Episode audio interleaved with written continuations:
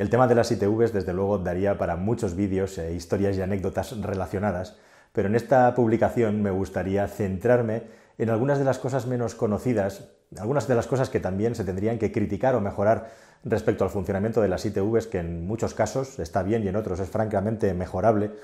y también, bueno, pues denunciar o subrayar algunas cosas curiosas o extrañas que pasan con las ITVs y que parece que se han quedado normalizadas, ¿no? Eh, una de las cosas quizá más llamativas, ya directamente entrando en harina y para no perder ni un segundo, es el asunto de que no haya una estandarización o normalización. Es decir, sí que hay un organismo regulador, un ente que vigila que todas las ITVs tengan unos estándares de calidad y unos estándares de revisión idénticos en todo el país, pero como sabréis, y si no os lo explico yo, las ITVs están concedidas a las comunidades autónomas y esto hace que, curiosamente, tengamos una especie de galimatías normativo en el que, según la comunidad autónoma en la que vivas, tienes un tipo de inspección distinta o al menos una naturaleza de la inspección legal de lo que es el ente que hace las inspecciones de ITV distinto. Y sí, en algunas comunidades autónomas, las menos, eh, por ejemplo en el sur, Andalucía y Extremadura, Extremadura ya ha empezado a privatizar, y también en el norte, en Asturias, por ejemplo, allí las ITVs eh, son un negocio puramente público. Es la propia comunidad autónoma la que tiene sus estaciones de ITV y los trabajadores, bueno, si están trabajando normalmente es para la administración. Y esto tiene una serie, digamos, de pros y de contras. Hay una segunda figura legal, hay tres tipos de ITVs. La segunda figura legal, que sería la más común, es que es una concesión administrativa, es decir, la comunidad autónoma regula los requisitos y también cuántas ITVs puede haber trabajando, comprueban y chequean que esas ITVs funcionan bien y además les dan una tarifa, un precio que tienen que cumplir a lo largo de un año. Y luego estaría, digamos, la parte más liberalizada, en la que las, ITVs tienen simplemente una concesión legal de la comunidad autónoma, pero si cumple con unos requisitos se pueden abrir tantas ITVs como se desee, o sea, hay una competencia libre y no hay un número de ITVs máximo que pueda haber en la comunidad autónoma como sí sucede en muchas. Esto sucede también en no muchas comunidades autónomas, por ejemplo, sucede, si no me falla la memoria, en Madrid y Cataluña y también en La Rioja y Castilla-La Mancha. No es una cuestión, digamos, política, porque como veis, aquí está representado prácticamente todo el arco parlamentario. La cuestión es que en función de dónde hagas la ITV para empezar, puede haber eh, diferencias importantes tanto en los sistemas y los métodos en los que hacen la ITV como el coste de las ITV. Sabemos que puede haber una diferencia abismal según donde hagas las ITV hasta tal punto que en muchas ocasiones en zonas limítrofes la gente se pasa de una comunidad a otra para pasar la ITV. Y es también muy llamativo, como digo, que en algunas ITVs, bueno, pues se metan dentro del coche y en otras no, que en algunas ITVs te den un acelerón a tope a fondo al motor y en otras no. A mí, por ejemplo, en las ITVs en las que yo lo estoy pasando, eh, las he pasado normalmente en Madrid, Cataluña y en Castilla-La Mancha, son los sitios donde yo paso ITVs, a mí nunca me ha ocurrido que me hayan obligado a bajarme del coche y que le hayan pegado un acelerón en vacío hasta el vehículo a fondo. Eh, de hecho, la normativa de las últimas ITVs, no para de haber cambios, eh, indica que los acelerones se tienen que dar a un régimen de entre 2.500 y 3.000 revoluciones, 3.500 revoluciones por minuto y normalmente las últimas veces que yo he pasado la ITV siempre lo he hecho yo dentro del coche. Esto genera bastante polémica, ¿no? Porque hay gente que eh, directamente se niega a que un técnico de la ITV entre dentro de su coche para manejar el coche y para hacer estas operaciones, te obliga a bajar. Eh, bueno, pues depende del sitio, te van a obligar a subir, a bajar del coche, mejor dicho, o no. Depende del sitio, como me ocurrió a mí con mi 124 por 1600, te vas a encontrar que te meten el coche en una máquina que mide el estado de los amortiguadores haciendo rebotar la rueda, que yo prácticamente no he visto a lo largo de mi vida en ninguna otra ITV. Y esto me sucedió a lo mejor en el año 2003. Eh, y ha, llovido ya y he pasado ITVs y yo no lo he puesto a ver, esta máquina. A mí me tiraron atrás el 124 porque uno de los cuatro amortiguadores estaba en mal estado y perdía un poquito de aceite. Así que tuve que cambiar eh, los amortiguadores del coche. Por cierto, si alguna vez falla alguna rueda o algún amortiguador hay que cambiarlos como mínimo por parejas. Recomendable cambiarlo todo, pero como mínimo por parejas. E igualmente también, bueno, pues están esos que desconfían del ITV, por eso, porque te dan un acelerón en el coche y que directamente no dejan entrar al técnico dentro del vehículo o que quieren grabar eh, las operaciones. Bueno, pues que sepas, si tienes dudas, que primero de todo no está permitido grabar dentro de una estación de ITV. De hecho, el único que tiene permiso para tomar fotografías es la propia ITV. Esta es una obligación que ya viene aconteciendo desde hace años, de que cuando llegas le hacen una fotografía al coche, simplemente para tener una trazabilidad y corroborar que el vehículo que estás trayendo es el mismo, pero tú no puedes eh, grabar dentro de las ITVs lo que le hacen a tu coche con fines de seguridad, por decirlo de alguna manera. Y sí, es tu coche y es tu propiedad y te puedes negar a que un técnico entre dentro del coche si te lo solicitan. Pero de la misma manera, la ITV tiene la potestad también de tirarte para atrás la inspección porque no les has permitido poder peritar el vehículo y poder hacer todas las comprobaciones del coche que sean eh, apropiadas. Así que para empezar, bajo mi punto de vista, eh, me parece muy llamativo el hecho de que, teniendo en cuenta que las ITV se supone que miden algo tan importante como la seguridad de los vehículos y que estén bien cuidados y mantenidos para que puedan circular por la carretera, que no tengamos una uniformidad en la normativa, sí en la base de la normativa, pero que luego haya particularidades según la estación de ITV y según también la comunidad autónoma. Por ejemplo, ¿sabías que la comunidad autónoma de Valencia es la única de España que le mide los ruidos a los automóviles. A los ciclomotores se les mide en todas partes, pero el sonido del automóvil y que el ruido no exceda se mide solo en Valencia, de tal manera que eh, muchas personas en Valencia a veces se van a pasar la ITV a otro sitio, a otra comunidad autónoma, para no tener que tener ese control de ruidos. Ojo, porque si en Valencia tu coche hace ruido y un policía lo determina y ven que has pasado la ITV fuera, te pueden poner una multa. Hay muchos detalles y curiosidades estúpidas, entre comillas, ahora que las ITVs están de, modas, con el, con el de moda, con el tema del confinamiento, eh, que hay que tener en cuenta. Por ejemplo, el hecho de que muchas personas, a mí me ha pasado algún amigo que, que no lleva la pegatina de la ITV puesta porque no le gusta, dice que afea al coche. ¿Es esto motivo de multa? Pues sí, esto es motivo de multa. Igualmente te pueden poner una sanción de 80 euros por no llevar el distintivo de la ITV. Y ojo con esto, ojo con esto, porque cada vez hay más cámaras en la carretera que están fotografiando no solamente para controlar la velocidad, sino también para, llevar, para ver si llevamos puesto el cinturón de seguridad e igualmente también pueden comprobar si llevamos la ITV en vigor. Esto no es algo que se esté haciendo de manera eh, generalizada, pero por ejemplo en Cataluña, en Cataluña cuando te hace una foto un radar, aparte de la receta por la velocidad, te va a llegar una receta por no tener la ITV pasada. Ten eso también en cuenta. La cuestión es que, como digo, eh, es muy llamativo cómo las ITVs van evolucionando en cuanto a normativa, pero siguen estando obsoletas en muchos casos, y me explico. La última reunión hubo una convención muy importante en el año 2018 en el que se iba a definir una nueva ITV y justamente ahora en mayo de 2020 ha entrado en vigor una nueva normativa que trae algunos cambios ya con los vehículos que tienen Euro 5 y Euro 6 permiten y obligan a la ITV a conectar una máquina de diagnosis para revisar que el vehículo básicamente no haya sido alterado en lo que son todos los componentes de emisiones de gases, pero también los sistemas de seguridad. Se supone que a partir de 2020 las ITVs tienen que revisar mucho más a nivel de electrónica y de diagnosis que los vehículos estén en buen estado en lo que se refiere a los sistemas de seguridad del vehículo, más allá de que tengamos o no un chivato en el cuadro de instrumentos. Ahora hablo de esto de los chivatos. Por otro lado, igualmente también con esta nueva normativa, como digo, todos los Euro 5 y Euro 6 ya normalmente tienen que tener enchufado el cacharro de OBD, pero en los vehículos que son más antiguos no hay medición de diagnosis, hay medición de CO, hay opacímetros, y lo más llamativo y curioso de todo esto es que eh, los vehículos que más contaminan, que son los coches de 1980 hacia atrás, no tienen ningún tipo de medición de gases. Así que todo esto que le ocurre a muchas personas que van con un vehículo diésel a pasar la, la ITV y se lo tiran para atrás, si vas con un vehículo diésel del 31 de diciembre de 1979 ya puedes llenar toda la nave de la ITV de humo negro que nadie te va a decir nada porque no hay nada que medir ahí según la normativa. Es una contradicción flagrante, como tantas otras que tienen las ITVs. Por ejemplo, ¿qué ocurre con los coches eléctricos y qué ocurre con los coches a gas? ¿Cómo miden en las ITVs que estos sistemas, que no son el de un vehículo térmico tradicional, están en buen estado? Pues no lo miden. Eso es simple y llanamente lo que ocurre. Cuando vas con un coche eléctrico no te van a revisar el sistema de alta tensión, ni te van a revisar la batería, ni te van a revisar el motor eléctrico. Cuando vas con un coche a gas no te van a mirar los conductos de gas, no te van a mirar si el sistema de inyección tiene fugas o si el depósito está en buen estado. Simplemente en el coche a gas hay una serie de parámetros por tiempo, una serie de revisiones y certificados que te tienen que hacer y tú tienes que ir con tu certificado de que el depósito de tu coche a gas está en buen estado. Un certificado que normalmente te va a gestionar el taller que te hizo la conversión a gas o el concesionario que te vendió el coche a gas. En la ITV solamente te van a pedir papeles en función de la vida útil del vehículo, pero nadie te va a revisar nada. ¿Tiene esto sentido? Pues no tiene mucho sentido.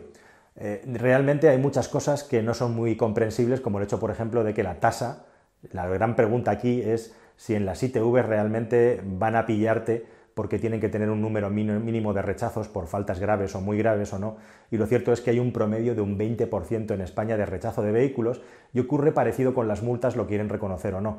Todas las ITVs tienen que rechazar un número determinado de coches, porque si rechazan más coches o si rechazan menos, van a venir a inspeccionarles y a ver qué es lo que está ocurriendo, tanto por exceso como por defecto. Y hablando de esto, es también muy curioso como las propias ITVs, la gente que trabaja dentro reconoce que cuando viene un mecánico con tu coche, eh, bueno, pues eh, suele ser más fácil que pases la ITV, ¿verdad? Tú te vas a gastar un dinerillo porque le vas a tener que pagar a la ITV, al mecánico y a la ITV, no solamente a la ITV, pero las probabilidades de que tu coche la pase son mucho más factibles. Por cierto, hablando de esto de pasar, a las ITVs normalmente se va con el motor caliente. Hay muchas personas que cometen el error de arrancar, tener una ITV al lado y llegar con el motor frío, especialmente en invierno, y tener problemas con los gases. O sea, si vas a pasar la ITV con un vehículo diésel, llévalo caliente, date una vuelta y lleva el coche entre 2 y 4 mil vueltas, al menos 10 minutos, una vez se haya calentado, para que llegue en condiciones óptimas, que por cierto es como el manual requiere que se revisen los vehículos. Es que debería ser obligatorio que el coche estuviera en estado de funcionamiento y estuviera caliente. Pero bueno, en las ITVs, como os estoy contando, hay muchas cosas que son muy llamativas o muy curiosas, como por ejemplo cómo es posible, al margen de que los mecánicos tengan mayor tasa de acierto, porque les dan mucho negocio a las ITVs que los coches de policía, las patrullas, que vemos por ahí, que están en muchísimos casos desastrados, con los paragolpes colgando, con pilotos que no funcionan y faros que no funcionan, vayan con sus ITVs circulando. ¿Tienen que pasar las ITVs los coches de policía? Sí, las tienen que pasar. ¿Les hacen la vista gorda? Sí, les hacen la vista gorda, porque muchos de estos coches deberían de estar sin circular, pero bueno, a ellos se les permite. De la misma manera también, pues que hay personas que buscan triquiñuelas y hay triquiñuelas que cada vez son, digamos, más sofisticadas y que parecen bastante vergonzosas. O sea, vale que las ITV sean imperfectas, pero por nuestra parte también saber, por ejemplo, que hay muchos negocios y personas que se dedican a alquilar ruedas para pasar la ITV por un precio módico de 20, 25 euros, 30 euros, para luego, según sales de la ITV, devolverlas y poner otra vez las ruedas que están en mal estado. O ya yendo a cosas un poquito más bestias, por ejemplo, alquilar tu mismo coche si tienes un coche bastante vendido, que es bastante fácil de encontrar en el mercado de alquiler para desmontarle una pieza, como un catalizador, por ejemplo, pasar la ITV, volverlo a desmontar y devolver el coche. Esas son triqueñuelas que se hacen también en la ITV. O algunas menos sofisticadas, como directamente ser una persona agresiva y amedrentar a la persona que está revisando el vehículo, ¿no? O trucos como, por ejemplo, pues ir un día mojado, un día de lluvia a la ITV para que sea más difícil encontrar fugas, o directamente sentar personas en los asientos traseros o poner un perro grande en los asientos traseros, que ya me dirás tú a mí qué sentido tiene pasar la ITV con gente sentada atrás, pues para que no comprueben ciertas cosas o para que directamente al técnico se le quiten las ganas de meter la mano dentro del coche. ¿no? O sea que realmente por nuestra parte nosotros, la verdad es que tampoco ayudamos mucho a que el fluir de las ITVs y la cultura automovilística mejore en lo que se refiere a la calidad y al mantenimiento de los vehículos, porque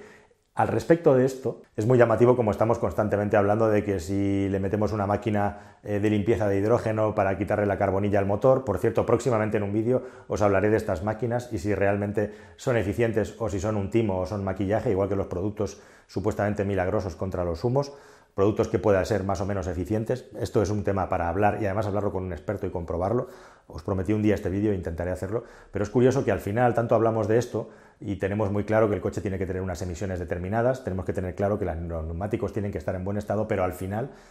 nos tiran para atrás en las ITVs por bombillas fundidas, sobre todo, por paragolpes que están colgando o tienen algún borde afilado eh, y por lo tanto no pueden pasarla. Nos tiran atrás por llevar un chinchinazo en el parabrisas y no haberlo arreglado y nos tiran atrás por cosas pues como las matrículas que están en mal estado y no se ven bien o los retrovisores. O sea, nos tiran por cosas muchísimo más mundanas que problemas más serios como puede ser eh, el tema de los neumáticos o el tema de los frenos o el tema de las emisiones. Con el tema de los frenos, pues como sabéis también hay muchos trucos que no, voy a contar porque no tienen mucho sentido, eh, pero bueno, al final esto demuestra, digamos, da una señal de que muchas personas tampoco cuidan sus coches de una manera conveniente. En definitiva, las ITVs no paran, digamos, de cambiar, de evolucionar igualmente, pero queda muchísimo por hacer, muchísimo por cambiar Ahora en mayo de 2020 ha entrado una nueva normativa en la que por primera vez en la historia las marcas de automóviles están obligadas a darle a las ITVs los datos de emisiones de sus vehículos. Y con esto poder hacer mediciones personalizadas de tu coche y no que tu coche esté